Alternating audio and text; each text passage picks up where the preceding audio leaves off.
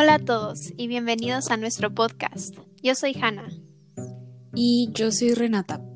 Hoy les hablaremos un poco acerca del famoso y legendario rey Arturo. Hablaremos sobre su vida y debatiremos si se trata de un mito o una realidad.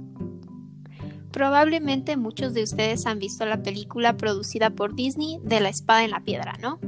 Pues precisamente es de aquel niño de quien se trata el podcast del día de hoy pues fue él quien se convirtió en el rey Arturo. El rey Arturo fue un gran héroe romántico, criado por el mago Merlín, se encontró con una diosa en un lago, arrancó una espada de una roca, se casó con la hermosa Ginebra y consiguió multitud de victorias en sus batallas. Pero, ¿realmente existió?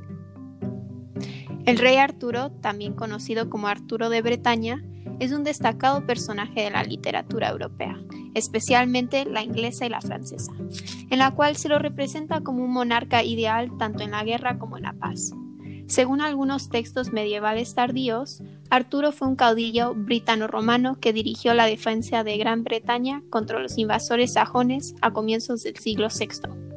Su historia pertenece principalmente al folclore y a la literatura, pero se ha planteado que Arturo pudo haber sido una persona real, o al menos un personaje legendario basado en un rey que existió.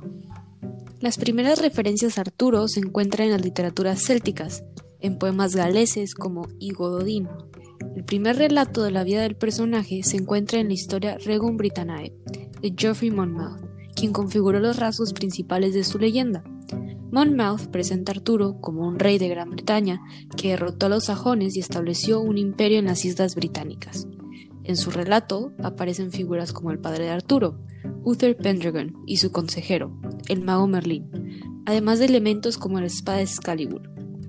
También se menciona el nacimiento de Arturo en Tintagel, así como su batalla final contra Mordred en Camblan y su retiro posterior a la isla de Avalon, junto con el hada Morgana, alumna de Merlín.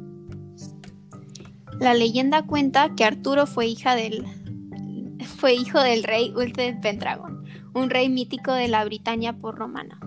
Este rey, Uther Pendragon, deseaba a Ingrané, la esposa del duque de Tintagel, y ellos eran padres de Morgause, Elaina Morgana, que también se conoce como el Hada. Este hecho supuso que se desatara una guerra entre ambos, que derivó que Uther pidiera ayuda a Merlín para poder acceder físicamente a Ingraine y que Merlín aceptara a cambio de que le diera a su primer hijo con ella. Por supuesto, Uther aceptó. Merlín, usando su magia, embrujó a Ingraine para que no reconociera a Uther y cuando lo viera lo confundiera con su esposo. De esta forma, cuando el rey Uther entró a sus aposentos de ella, no puso reparos en yacer con su falso esposo. Como resultado de este encuentro íntimo, se engendra Arturo, en cuanto al duque de Tintagel, lucha a muerte esa misma noche y acaba falleciendo en combate, por lo que Ingraine es aconsejada por los sabios de Cornualles para que se case con el rey Uther, de quien está embarazada. Finalmente accede y se casa con Uther. Uther cumplió con su palabra, cuando, y cuando Ingraine da la luz a Arturo, este se lo da a Merlín. Merlín a su vez se lo entrega a un noble que se llama Sir Héctor para que lo críe como un hijo propio. Pero curiosamente, Merlín no le dice a Sir Héctor de dónde viene este niño. Con el paso de los años, el rey Uther murió y Gran Bretaña empezó a debilitarse. Era necesario que un nuevo rey los uniera a todos. A los 15 y 16 años de Arturo fue como acompañante de Sir Héctor y su hermanastro Kai a Londres, para que los mayores participaran en los torneos de lucha entre caballeros. Después de los torneos estaba previsto que los nobles intentaran sacar la espada que había aparecido encajada en una piedra, en un cementerio próximo, y de la que se había dicho que aquel que la sacara sería el rey legítimo de toda Gran Bretaña. Se les propuso a todos los nobles del, torneo que intentaran liberar la espada. Todos intentaron extraerla, pero nadie lo conseguía hasta que llegó el turno de Arturo, quien pudo extraerla sin problemas delante de todo el mundo, lo que implicó cierto revuelo, pues algunos rápidamente se postraban a sus pies, mientras que otros se resistían a que él fuera proclamado rey. Llegó un día en el que Arturo perdió la espada que le había sacado del yunque. y para encontrar otra, Merlín lo llevó hasta un lago. Ahí vivía una hechicera llamada Nimue, conocida como la Dama del Lago, quien guardaba la espada Excalibur, una espada conocida porque tenía poderes mágicos. Arturo le pidió la espada y Nimue se la regaló. Por cada lado de la espada aparecía una inscripción con el nombre de la espada y, más abajo, decía, tómame, arrójame lejos. Merlín observó la espada mágicamente y um, le dijo y advirtió al rey, guardad bien esta espada, puesto que mientras la llevéis no perderéis nada de sangre, pero un día llegará una mujer en la que confiéis y os la robará. Dicen que tuvo un idilio con su hermana, Morgana, y que de ese encuentro incestuoso naciera su hijo Modred. Arturo se casó con Ginebra, una hermosa reina, quien a su vez estaba enamorada de, la forma, de forma recíproca a un caballero que se llamaba Lanzarote, con quien mantenía un idilio a escondidas del rey Arturo. El padre de Ginebra, tras la pedida de mano de ella, le regaló a Arturo una mesa redonda de grandes dimensiones. En esta mesa, el rey mandó a sentar a aquellos hombres en los que más confiaba y eran fieles a él y al reino. Con el tiempo y debido a diferentes apariciones, todos los caballeros de la mesa redonda se disgregaron por el mundo, en la búsqueda del Santo Grial. En la búsqueda del mismo, Lanzarote fue al castillo Covernic, donde su rey lo custodiaba, y ahí fue hechizado por la hija del rey, Elaine, quien consiguió que yaciera con ella, puesto que adquirió mágicamente el aspecto de la reina Ginebra. De este encuentro nacería Galahad, el futuro caballero que estaría destinado a encontrar el Santo Grial, aquella copa de la que bebiera Jesús en la última cena y de la cual se decía que tenía poderes curativos e incluso regenerativos. Con el tiempo, Mordred informa y busca las maneras de mostrarle a su padre que Ginebra y Lanzarote lo estaban engañando. Esto supone que la reina tiene que acabar en la hoguera, por lo que Lanzarote decide huir con ella a Francia. Finalmente, Lanzarote se la devuelve a Arturo, que le asegura el bienestar de la reina, pero no el de él. Arturo va con sus tropas tras el traidor de Lanzarote, y, mientras tanto, Mordred se quiere quedar con el reino. Arturo regresa y lucha contra su hijo en una lucha fatal. Le gana, pero Arturo queda muy mal herido, le pide al único superviviente de sus caballeros que lance Excalibur bien lejos, al agua, siguiendo la inscripción Arrójame lejos. Cuando el caballero lo hace, aparece el puño de nuevo para recogerla.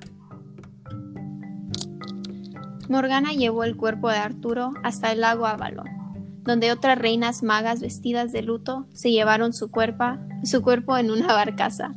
Finalmente, no se sabe qué ocurrió con el cuerpo de Arturo, y nunca lo sabremos interesante cómo una leyenda puede llegar a crecer tanto, incluso como un hecho histórico, al grado de poder parecer una verdad.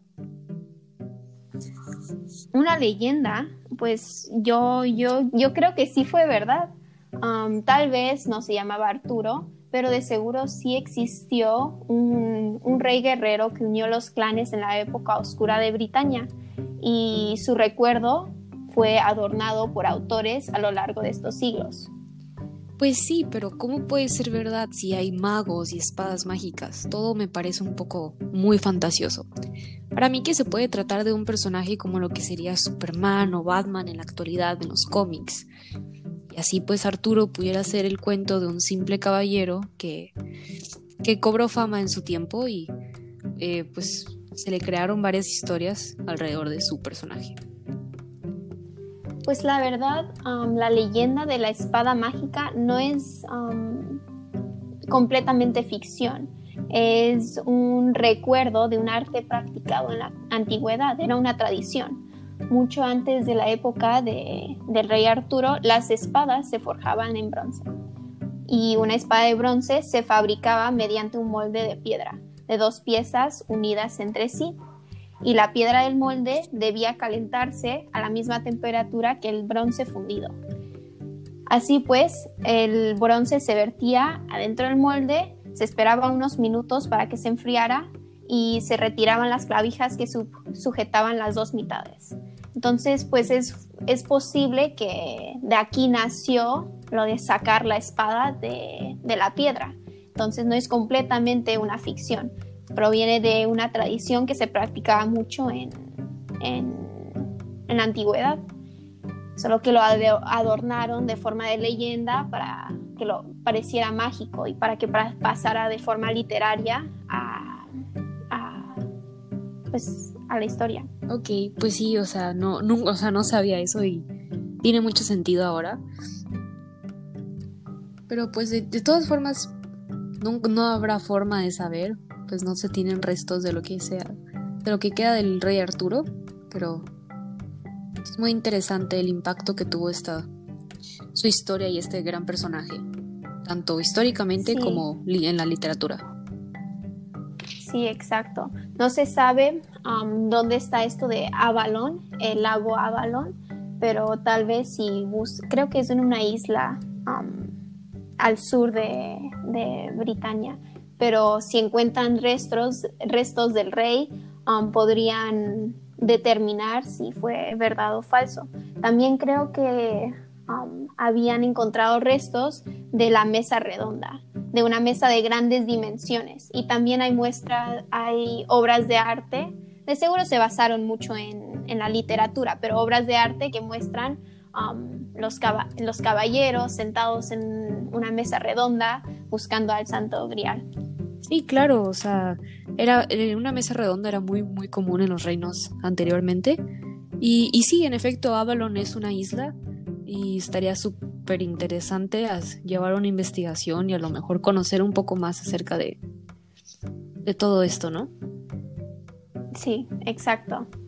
Pues nunca, bueno, nunca, no hay que decir nunca, pero por el momento no sabemos qué es lo que pasó, pero nos gustaría saber si ustedes, la audiencia, piensa que si solamente fue un mito o si en verdad existió nuestro querido rey Arturo. Por favor, comenten y díganos lo que opinan. Y suscríbanse a nuestro canal para más conversaciones sobre temas interesantes e históricos. Habrá otros podcasts que escuchar.